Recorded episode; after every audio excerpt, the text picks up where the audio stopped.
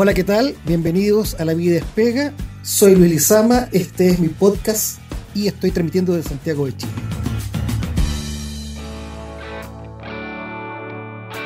El derecho a huelga se encuentra consagrado en forma implícita en la constitución política vigente. El argumento es muy simple. Como se prohíbe para ciertos funcionarios y trabajadores, el texto constitucional se infiere que está reconocido como derecho para los demás. La Convención ha propuesto en su borrador la consagración expresa el derecho a huelga y casi sin límites. Para conversar sobre el modo en que se asegura la huelga en el sistema jurídico vigente y el futuro de ser aprobado el texto propuesto por la Convención, hemos invitado al abogado y magíster en Derecho al Trabajo y Seguridad Social por la Universidad de Chile, Francisco Ruay. Francisco, muchas gracias por haber aceptado esta invitación. Muchas gracias Luis por la invitación, un agrado poder compartir un par de ideas tanto de lo que, de lo que hay hasta este momento como de lo que viene, digamos, en este momento tan, tan histórico en, nuestro país. Bien, pues vamos al, grano, ¿no? Tal como se decía, el derecho fundamental a la huelga se encuentra reconocido en forma implícita en la constitución política vigente, según lo que ha dicho tanto la Corte Suprema como el Tribunal Constitucional.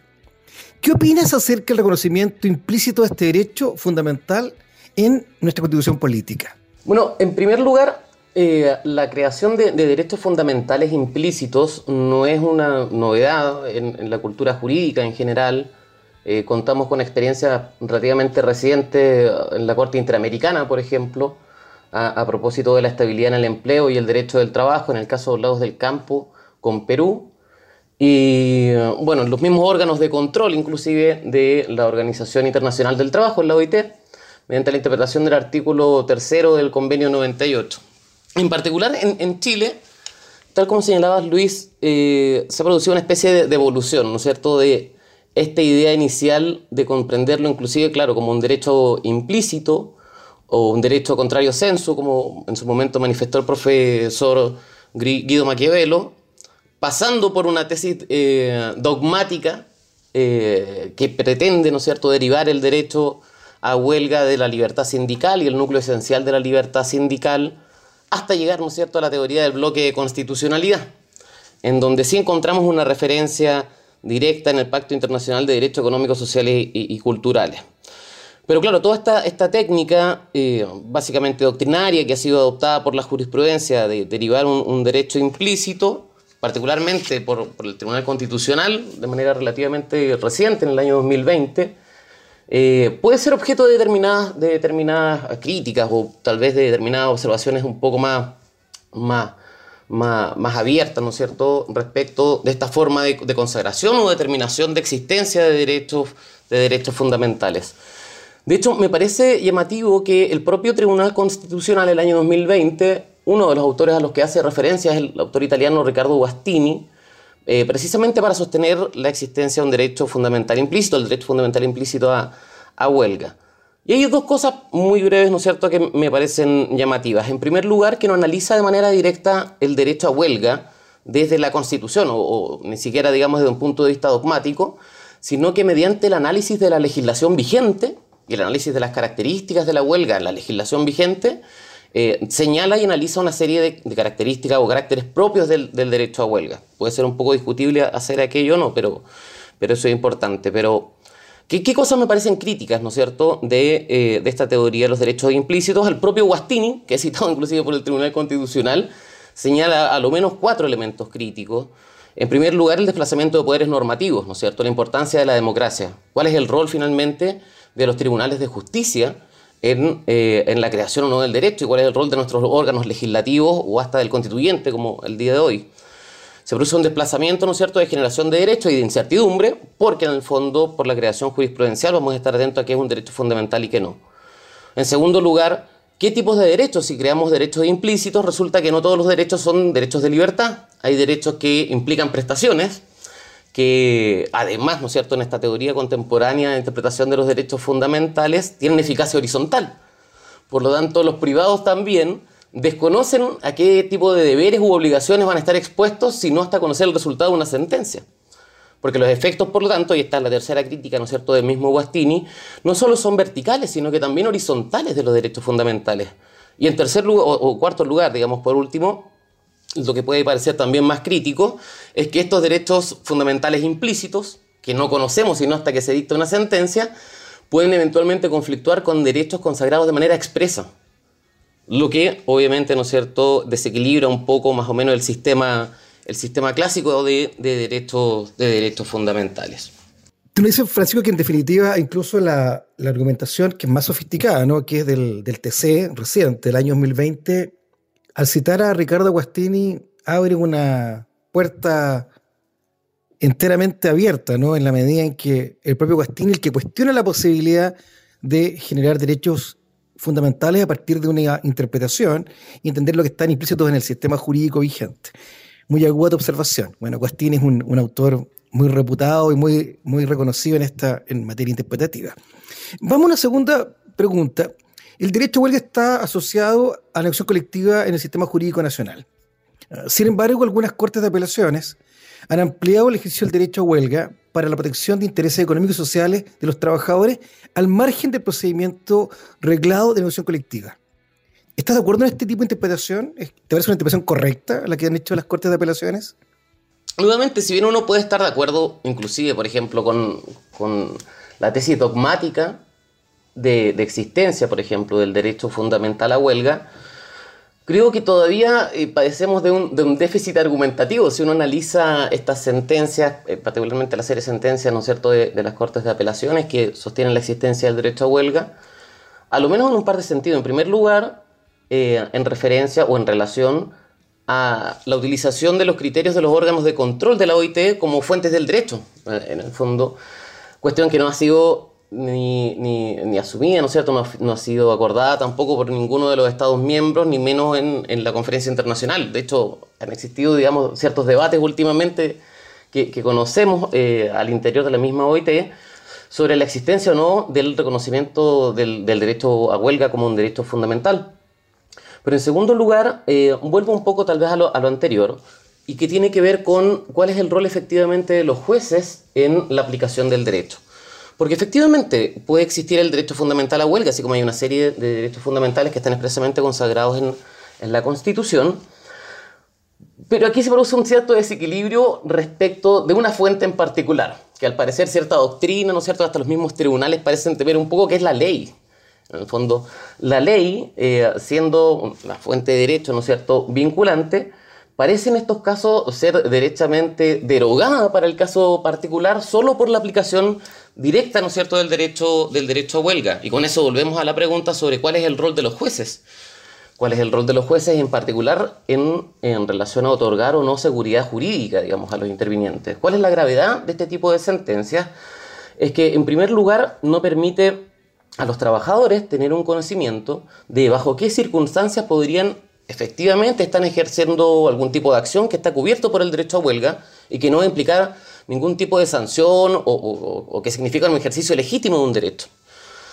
Entonces, en primer lugar, claro, son los trabajadores los que se ven expuestos a esta incertidumbre, pero en segundo lugar, al no delimitar tampoco de ninguna forma cuáles son los medios por los cuales se ejecuta la huelga, que es efectivamente una huelga, resulta que también el empleador va a carecer de la seguridad necesaria para eventualmente desplegar, por ejemplo, poder disciplinario por incumplimientos, eh, por, situaciones, ¿no es cierto?, de huelgas atípicas o, anómalas, en donde eventualmente una sanción, que, puede ser desde un descuento de remuneraciones hasta el mismo despido, puede ser eventualmente en una sentencia o ante un tribunal, ¿no es cierto?, calificado como de ilícito, eh, como una especie de, actitud ilícita y es fundamental, pero sin que ninguno de los dos, digamos, tenga, tenga conocimiento previo sobre esto. ¿Y, cuál, es el, cuál es el problema? Fundamentalmente es que si abrimos esta posibilidad eh, a, la consideración de existencia de huelgas absolutamente atípicas, no sabemos, no tenemos conocimiento ni de las conductas que pueden configurar la huelga, ni cuáles son los sujetos legitimados, o sea, solamente el sindicato o los trabajadores individualmente o, colectivamente, pero sin, sin organización sindical, cuál es el objeto además de la huelga o cuáles son los intereses protegidos y la finalidad. Eso fundamentalmente. Bueno, son problemas que se han abordado en la discusión jurisprudencial, pero que parece ahora con la propuesta que ha formulado la Convención van a quedar resueltos, porque, como todos sabemos, la Convención ha consagrado un derecho a huelga muy amplio para todos los trabajadores y todos los funcionarios, salvo quienes integran las Fuerzas Armadas, orden y seguridad pública. en defensa de los intereses que los trabajadores definan libremente y con único límite excepcional, la provisión de servicios esenciales. La ley además tiene un ámbito muy restringido, no podrá prohibir la huelga ni tampoco limitar los intereses a defender. ¿Qué opinión te merece esta consagración del derecho a huelga en la nueva constitución política? En primer lugar, la, consagración del, derecho a huelga eh, se uno puede iniciar por algo, por un análisis positivo, ¿no es cierto?, de, esta forma de consagración, es la correcta delimitación tal vez de los titulares. Vamos a, voy a pasar a revisar un poco críticamente también eso, pero ¿quién es el titular efectivamente del derecho a huelga?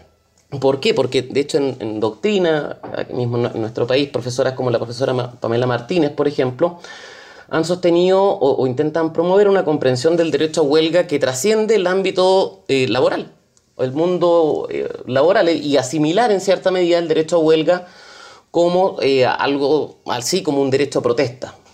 ¿Y de qué manera? Porque claro, la fórmula que se podía haber elegido era una forma simple y genérica, por ejemplo, indicando se reconoce el derecho a huelga a todas las personas o se reconoce el derecho a huelga a todos los ciudadanos. Pero no, lo que hizo la constituyente es por lo menos delimitar y decir que el derecho a huelga es de los trabajadores, de las trabajadoras y de las organizaciones sindicales. Pero ahí ya viene, creo yo, eh, el primer problema solo de la titularidad activa y que está relacionado con el segundo punto que, que, tocas, Luis, relativo a los intereses. Porque resulta que los intereses, así por la forma en que está, ¿no cierto?, regulada en, este proyecto de constitución, lo que vamos a, votar en el plebiscito, van a ser determinados, señala el mismo precepto, por las organizaciones sindicales.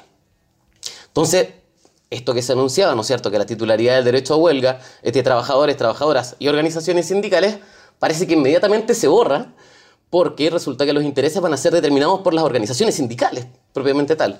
Y la pregunta va a ser entonces nuevamente, ¿los trabajadores y trabajadoras pueden ejercer el derecho a huelga aunque no pertenezcan a una organización sindical?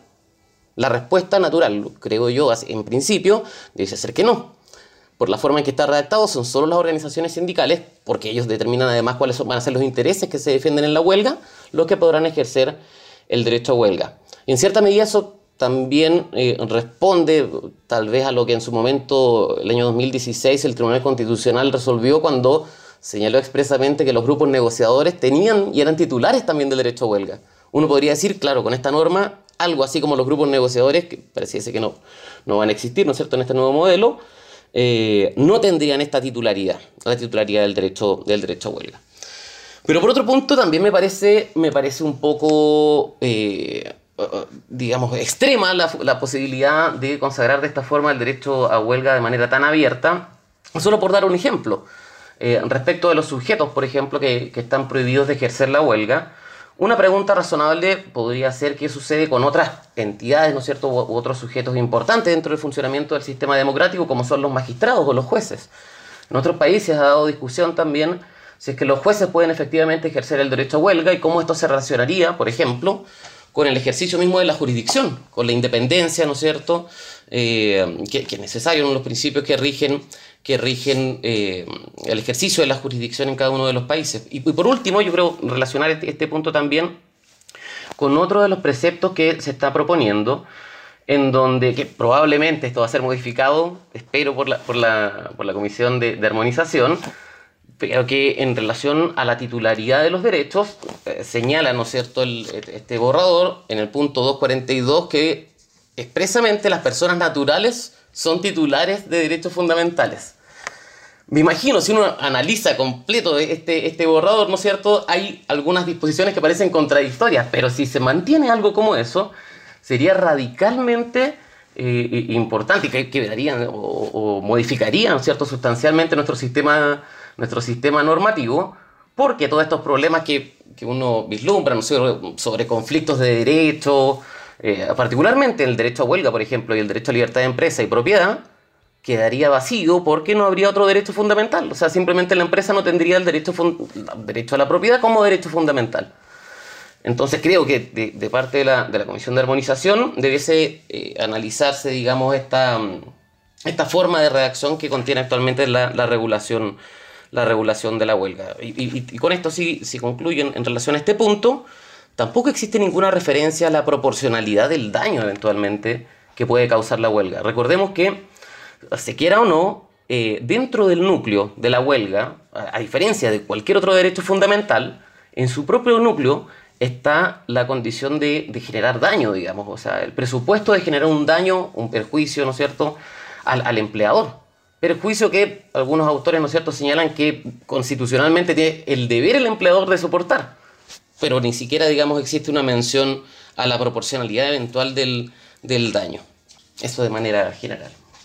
A ver, tú nos has dicho, Francisco, dos cosas que son muy relevantes. Una, que efectivamente hay un problema con la titularidad, eh, en la medida en que solamente ah, podrían ejercer estos derechos fundamentales personas naturales y no personas físicas o jurídicas, con lo cual dejaríamos a la empresa y a los sindicatos sin efectivamente la posibilidad de ejercer la libertad de empresa y, el derecho de propiedad en el caso del empresario y por el lado de los trabajadores organizados en un sindicato, lo que significaría el derecho a huelga y el derecho a negociar colectivamente. Es un tema que, es agudo de observación porque efectivamente es un grave problema en materia, laboral. Y lo segundo, me plantea el tema de la proporcionalidad, ¿ah? que es un tema que, que hemos en Chile discutido a partir justamente de la tutela laboral, pero que parecería oportuno que hubiera hecho alguna referencia el constituyente en lo referido al derecho a huelga. Por eso la pregunta que viene ahora es la siguiente. Si tú puedes regular el derecho a huelga en la Carta Fundamental, ¿cómo lo harías? Bueno, es una pregunta obviamente muy, muy, muy compleja. Eh, y, creo que la mejor, la mejor forma de, de, afrontar esta pregunta es distinguir las alternativas de regulación, en primer lugar. Y fue un debate, obviamente, también la doctrina ha sostenido, no solamente a propósito de este proceso constituyente, sino que de manera previa, de si regular mucho o regular muy poco. Eh, claro, porque cierta doctrina sostiene que cualquier tipo de regulación legal implica un límite o una limitación del, derecho a huelga, suponiendo que por definición existiese algún problema entre la constitución o el constituyente y el legislador, como si realmente el legislador siempre tuviese una especie de subordinación de representación democrática, no fuese realmente tan representativo. Eso me parece a mí particularmente, particularmente eh, crítico, en el fondo, porque tiene que ver con una consideración de fondo, que es la importancia del sistema democrático de representación y las fuentes del derecho, en último término. En ese sentido, y atendido que también debiese, eh, eh, si llegase a aprobarse, ¿no es cierto?, en el plebiscito este proyecto de constitución, debiésemos contar con un sistema que ahora sí, ¿no es cierto?, estuviese legítimamente o democráticamente legitimado, eh, no habría problema, creo yo, contrario a lo que sostienen otros autores, no habría problema con entregar muchas, muchas materias específicas, ¿no es cierto?, a regulación del legislador. Pero lo que me parece particularmente importante al momento de, definir cómo regular eventualmente o cómo se podría haber regulado la huelga en, esta constitución, es distinguir o, a lo menos eh, enfocarse en la enunciación de cuatro elementos. Eh, en primer lugar, la definición del legitimado activo. ¿Quién tiene la legitimación activa del ejercicio del derecho a huelga? Se quiera o no, cualquier enunciación en la Constitución siempre iba a hacer referencia al legitimado activo, porque la constitución iba a decir o todas las personas tienen derecho a huelga, o los ciudadanos, o trabajadores y trabajadoras y organizaciones sindicales, tal como ocurrió en este caso. Uno podría decir, ya, superamos un, una de las vallas. Pero, claro, con la redacción actual pasa esta cuestión media paradójica, que le reconoce la titularidad, pero el interés está determinado por la organización sindical. Un segundo momento, o un segundo elemento, eh, que creo había que ser referido, ¿no es cierto?, dentro de la Constitución, es a lo menos eh, definir o referirse a, la modalidad, a la modalidad de ejercicio del derecho a huelga, eh, en el sentido de una dimensión objetiva del, del ejercicio de la huelga. ¿A, qué me refiero con esto? con que, claro, efectivamente existen formas, ¿no es cierto?, de presión con la que cuentan los trabajadores respecto del empleador, que pueden ir mutando, que eh, refieren, ¿no es cierto?, o derivan de la evolución de, medios tecnológicos, además, hoy en día. Pero eh, resulta que yo creo que estamos todos más o menos de acuerdo en que hay ciertos límites que el propio Estado de Derecho ha de definir, ¿no es cierto?, y que permite calificar una huelga como ilícita. El ejercicio, por ejemplo, de violencia. Bueno, en su momento, cuando se tramitó el, proyecto, una de las cuestiones eh, criticadas, ¿no es cierto?, eh, eh, al proyecto de reforma legal, me refiero no al proyecto de constitución, en el año 2016, fue la inclusión de la expresión pacífica o el calificativo de pacífico. Y me parece que en un Estado de Derecho democrático no, está de más hacer mención a eso, eh, y no otorgar, por ejemplo, cobertura a situaciones, eh, cobertura y es fundamental a situaciones que pueden implicar el perjuicio de terceros, eh, violencia entre compañeros de trabajo, por ejemplo, los que están en huelga, los que no, el cierre violento, ¿no es cierto?, de los accesos a la empresa, daño a cliente inclusive, en el ejercicio del derecho a huelga, que eventualmente, por esta comprensión amplia, finalmente ni siquiera pueden ser sancionados. Recordemos, claro, cuentan con, con un fuero durante un determinado tiempo y hay muchos eh, hay un par de sentencias, de hecho, que uno puede encontrar en donde todas estas acciones supuestamente estarían fundadas, ¿no cierto?, en el derecho a huelga, lo que impide que el, empleador tome cualquier, cualquier tipo de decisión. Por otro lugar, en relación a los fines. Me parece que eh, los fines, que está referido más o menos como el interés, ¿no es cierto?, que, que, se pueden defender a través de la huelga, tienen que o debían haber sido medianamente delimitados. Hablamos sobre la titularidad y dijimos que el derecho a huelga fue restringido, ¿no cierto?, al ámbito laboral porque no son titulares, ¿no es cierto?, del derecho a huelga todos los ciudadanos, todas las personas naturales eh, en nuestro país, sino que los trabajadores en particular y las organizaciones sindicales.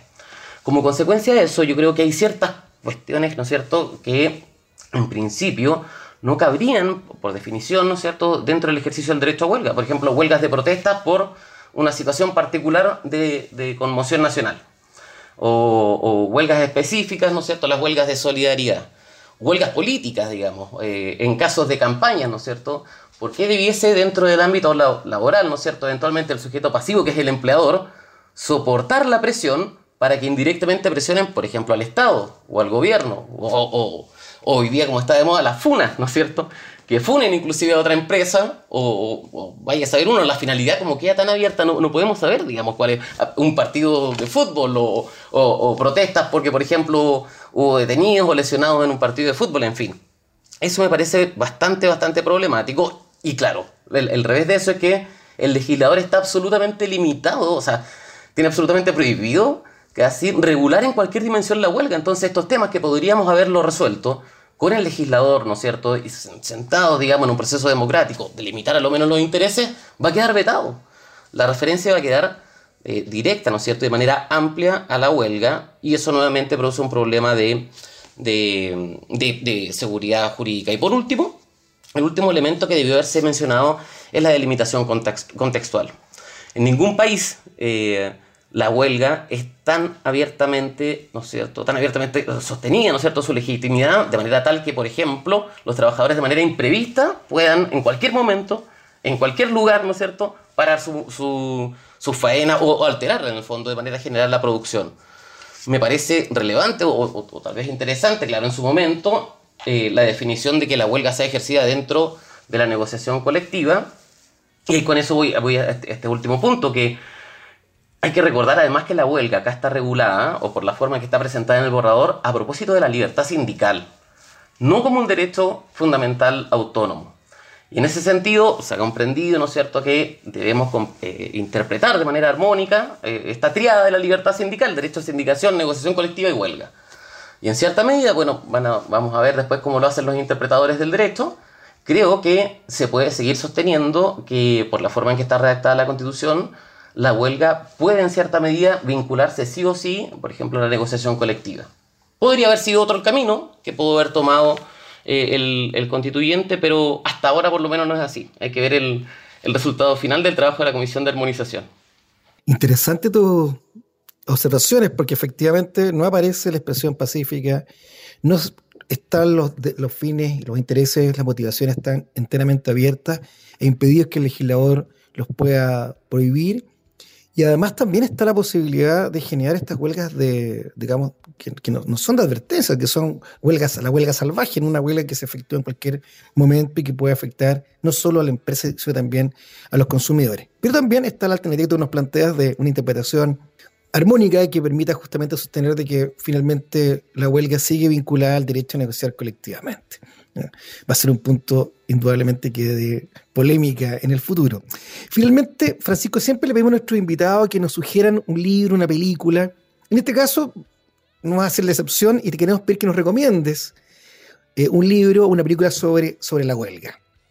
Perfecto, Luis. Eh, me, parece interesante eh, bueno, y llamativo en primer lugar poder, poder recomendar algo que obviamente escape un poquito del derecho, eh, pero en este caso está, está relacionado con, nuestra propia historia nacional.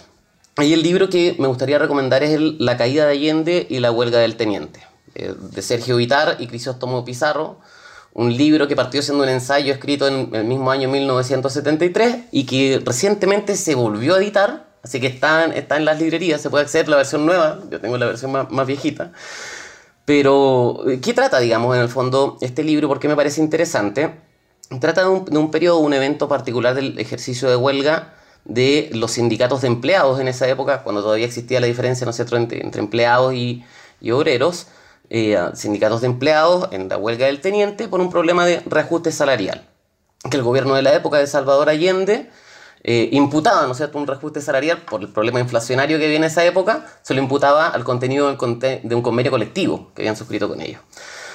Pero más allá de, esa disquisición como práctica concreta, me parece muy interesante el relato que da cuenta de todo, o digamos, todos los elementos o todas las circunstancias que rodean el ejercicio de una huelga, eh, los problemas de delimitación, por ejemplo, de los intereses, los que estamos hablando, digamos, ahora.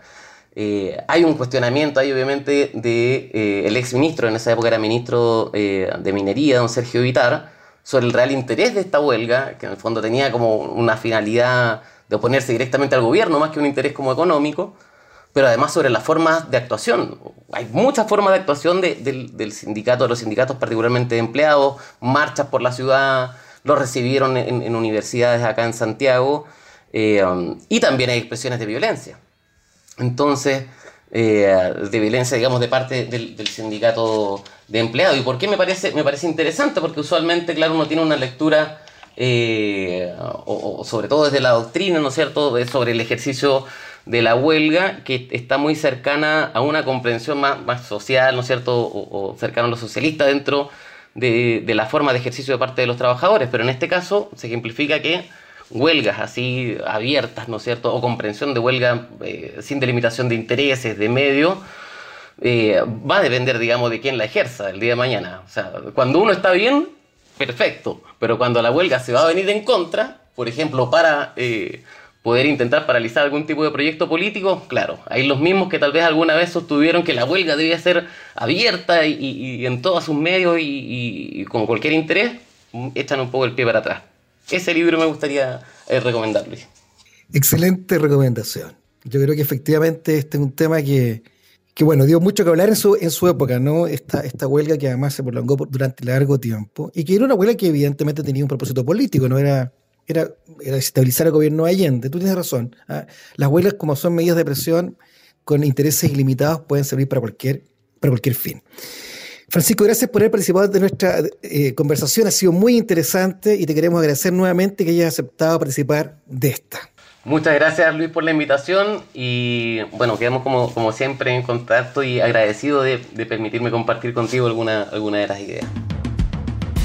Bien, eso ha sido todo por hoy. Hemos conversado acerca del derecho a huelga, cómo está regulado en la Carta Fundamental vigente y cómo quedaría de ser aprobado el proyecto de la Convención Constitucional en el plebiscito el día 4 de septiembre de este año. Soy Luis Lizama, esta es La Vía Espega y estoy transmitiendo de Santiago de Chile.